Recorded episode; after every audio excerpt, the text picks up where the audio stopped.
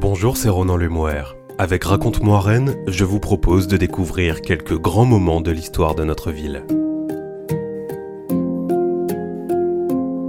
De l'enceinte gallo-romaine du IIIe siècle aux jardins et promenades qui y seront bientôt aménagés, les portes mordelaises auront connu plusieurs vies. Murailles défensives, passages rituels des ducs de Bretagne, prisons, boîtes de nuit, du haut de leur tour, elles révèlent près de 2000 ans de l'histoire de Rennes. Porte Mordelaise, Les Portes du Temps, un récit écrit par Nicolas Roger.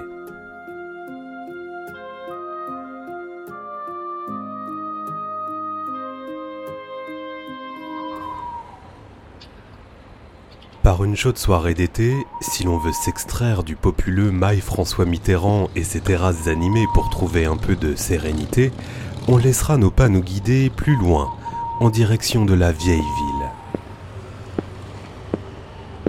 Parvenu à la croix de la mission, on glissera en contrebas vers le square Hyacinthe Lorette et ses pelouses bordant les remparts et la tour du chêne.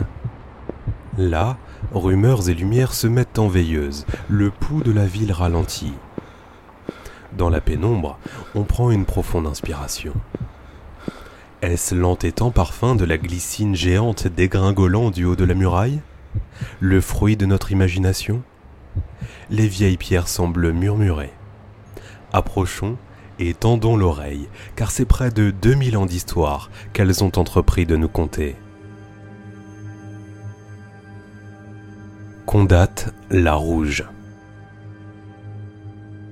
Une lézarde dans le temps, nous voici au IIIe siècle, à l'époque romaine. Rennes se nomme alors Condate. Face à nous, à l'endroit précis du rempart médiéval, se dresse un mur d'enceinte en briques rouges. 6 mètres de haut et 1200 mètres de long pour protéger la ville, mais aussi pour en imposer aux voyageurs. Car elle se voit de loin, celle qui vaut à Condate le surnom de Ville Rouge. Si l'on tourne aujourd'hui le regard au coin du square Lorette, en soubassement de la rue de la Monnaie, on peut d'ailleurs apercevoir quelques rares traces des fondations romaines. À l'époque, la muraille est flanquée de quatre portes, une à chaque point cardinal, dont la porte ouest, que l'on connaît aujourd'hui sous le nom de porte mordelaise. Pourquoi Mordelaise? Parce qu'en suivant la route, la première paroisse que l'on rencontrait était Mordel, un fief important dès le XIe siècle. Et pourquoi parle-t-on le plus souvent de porte mordelaise au pluriel? Deux hypothèses. L'une dit qu'à l'origine, deux portes avaient été érigées, dont une a totalement disparu. L'autre affirme que c'est la présence de deux portes, l'une chartière, l'autre piétonne, qui impose le pluriel. Quoi qu'il en soit, si l'édifice actuel n'a plus grand-chose à voir avec son ancêtre romain, on sait en revanche qu'il se dresse à l'endroit précis de la porte antique. C'est ce que confirme Gilles Brohan, responsable du service patrimoine de l'Office de tourisme. Les récentes fouilles archéologiques ont permis de l'attester. C'était l'une des quatre portes cardinales, un des axes principaux pour accéder à la ville de Condate.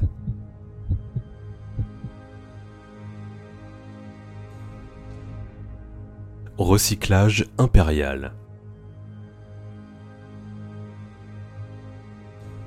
C'est au fil des siècles, du bas empire à la fin du Moyen Âge, que va se façonner peu à peu le visage des remparts et des portes tels qu'il nous apparaît aujourd'hui. Et ce, au gré de restructuration et reconstruction que peu d'informations archéologiques permettent de retracer dans le détail, mais en tout cas toujours suivant le tracé originel de la muraille antique. La fortification rennaise se reconstruit donc sur elle-même, avec un recours fréquent au réemploi de matériaux. Car si la conscience écologique a remis au goût du jour récupération et circuit court, il s'agit pour les bâtisseurs du Moyen Âge d'une simple question de bon sens. Il faut aller vite et à l'économie. On utilise une pierre locale, le schiste rouge, extrait des carrières d'orgère, et du moellon pour les parements. Pour le reste, on récupère les matériaux antiques. Prestigieux témoin de cette pratique, une pierre de granit gravé, dédiée à l'empereur Gordian III, vers 224-244, fut retrouvée dans la porte mordelaise mais l'inscription en latin, qui tresse des lauriers au pieux, heureux, auguste et puissant empereur, était à l'envers. signe de l'utilisation de ce vestige antique comme vulgaire pierre de taille. L'anecdote est assez singulière pour que Stendhal en fasse état dans ses Mémoires d'un touriste en 1838. Une porte de la ville est en ogive et l'une des pierres que l'on a employées pour la construire présente une inscription romaine. Qu'advint-il de la pierre impériale Elle fut retirée en 1874 et offerte par le propriétaire de l'époque, monsieur du Châtelier, au musée de Bretagne où elle est encore conservée.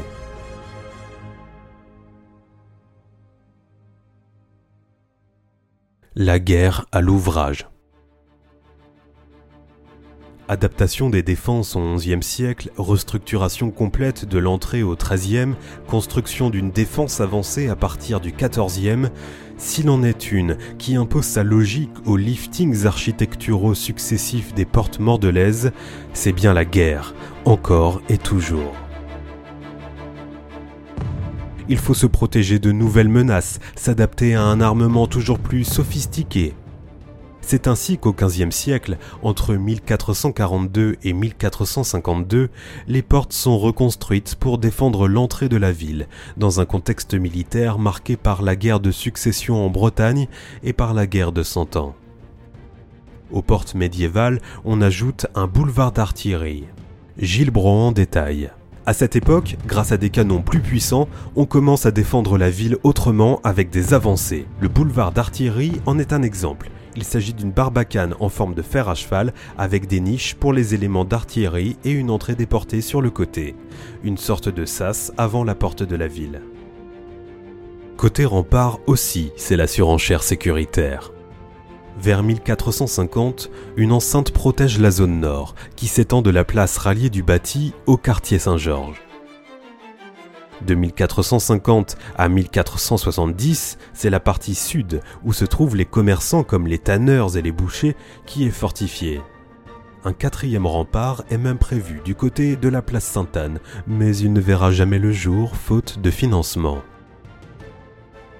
Ce n'est qu'au XVIIe siècle que ce périmètre fortifié sera en partie démantelé, sur décision royale. On verra pourquoi.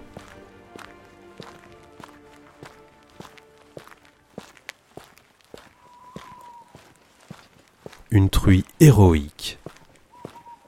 Nous remontons maintenant la rue des Portes Mordelaises en longeant les anciennes douves. Alors que nous nous apprêtons à franchir le porche, un bruit strident nous tire de notre rêverie.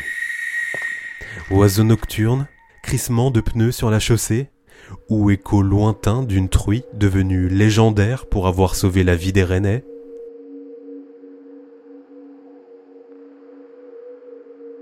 Automne 1356, Rennes est assiégée.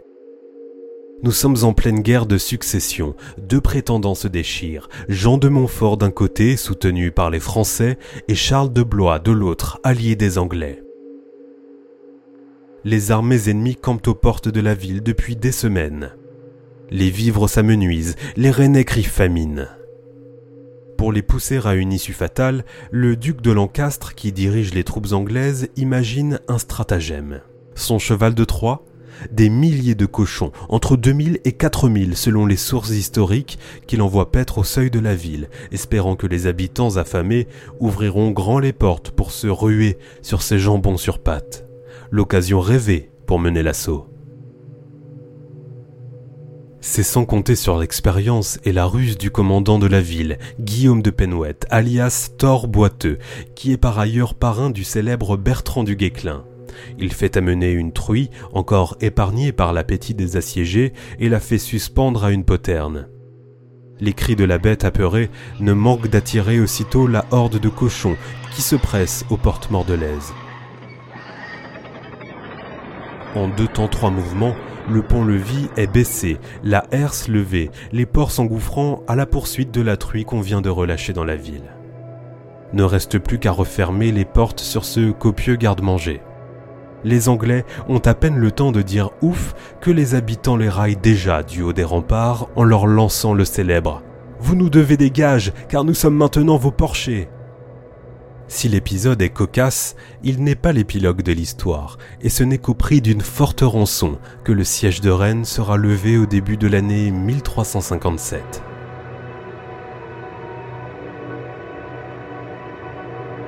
Le sésame des ducs de Bretagne. Dans ce temps suspendu, le nez au ciel, on en profitera pour observer le blason gravé dans la pierre, juste au-dessus de la grande porte.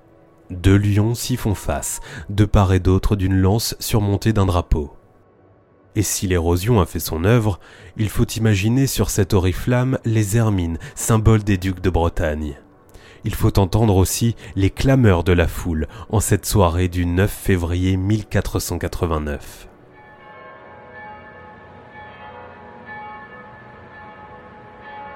Dans son costume de grande duchesse, la jeune Anne, 12 ans à peine, avance à la lueur des flambeaux jusqu'au seuil des portes mordelaises où le pont-levis est levé. Maintenant seule face à la fosse, elle prononce le serment des ducs de Bretagne maintenir les privilèges, libertés et immunités de l'Église, de la noblesse et du peuple de Bretagne. C'est le sésame. En même temps que le bruit des chaînes qui abaissent doucement le pont-levis, s'élèvent les rumeurs de la liesse populaire. D'un pas ferme, Anne franchit la porte de la ville et se dirige vers la cathédrale Saint-Pierre, où elle devra passer la nuit en prière, comme le veut la tradition. Le lendemain, mardi 10 février 1489, c'est le grand jour. Les cloches sonnent à toute volée, la foule se masse pour l'acclamer, en français comme en breton. Son costume d'apparat, Anne prête serment et revêt la couronne. La voici, à 12 ans et 16 jours, duchesse de Bretagne. Souveraine de la terre et de la mer, maîtresse du sol et des gens sur l'étendue du duché aux neuf évêchés.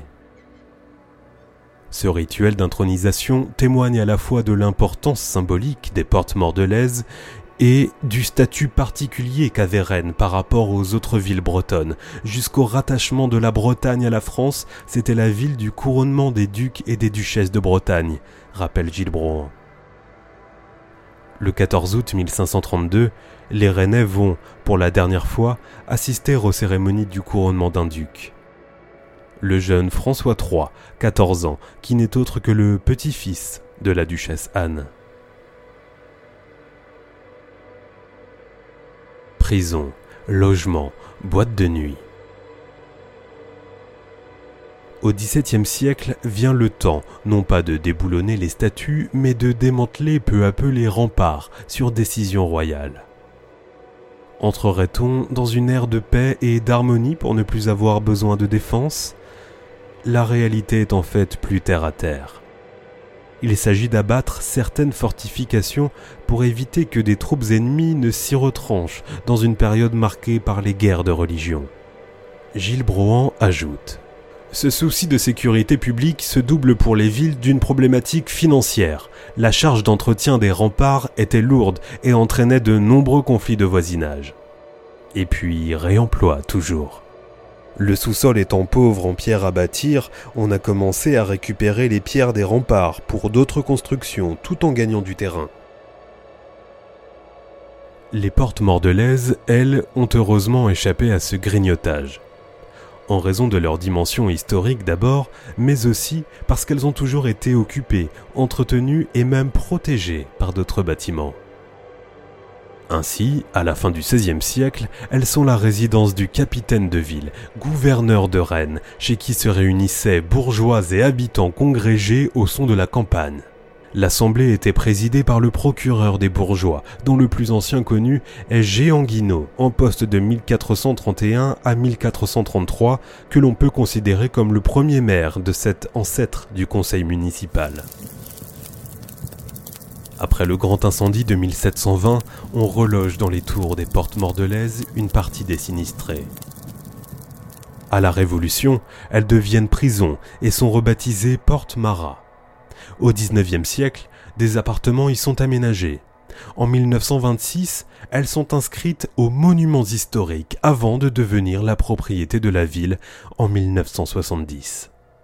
Les tours sont occupées jusque dans les années 1980, avec, dans le sous-sol de la tour ouest, une boîte de nuit, et au-dessus, les bureaux du syndicat d'initiative, ancêtre de l'office de tourisme.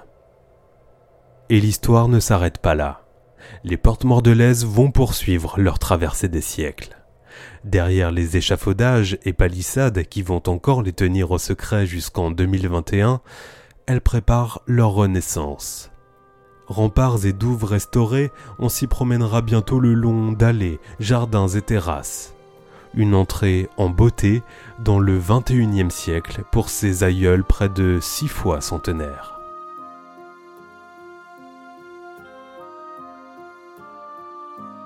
Dernier détour.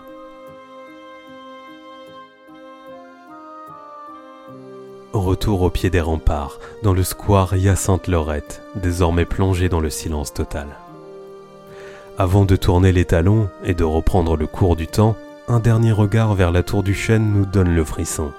Sa silhouette imposante se découpant dans la nuit épaisse, ses étroites fenêtres bardées de barreaux métalliques aux pointes acérées nous paraissent menaçantes.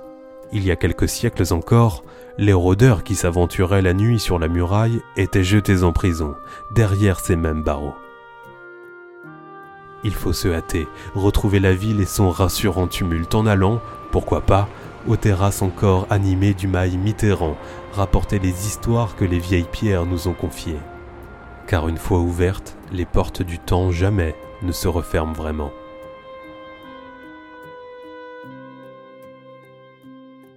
Porte Mordelaise, Les Portes du Temps, un récit écrit par Nicolas Roger. C'était Ronan Lemouer, à bientôt pour un nouvel épisode de Raconte-moi Rennes.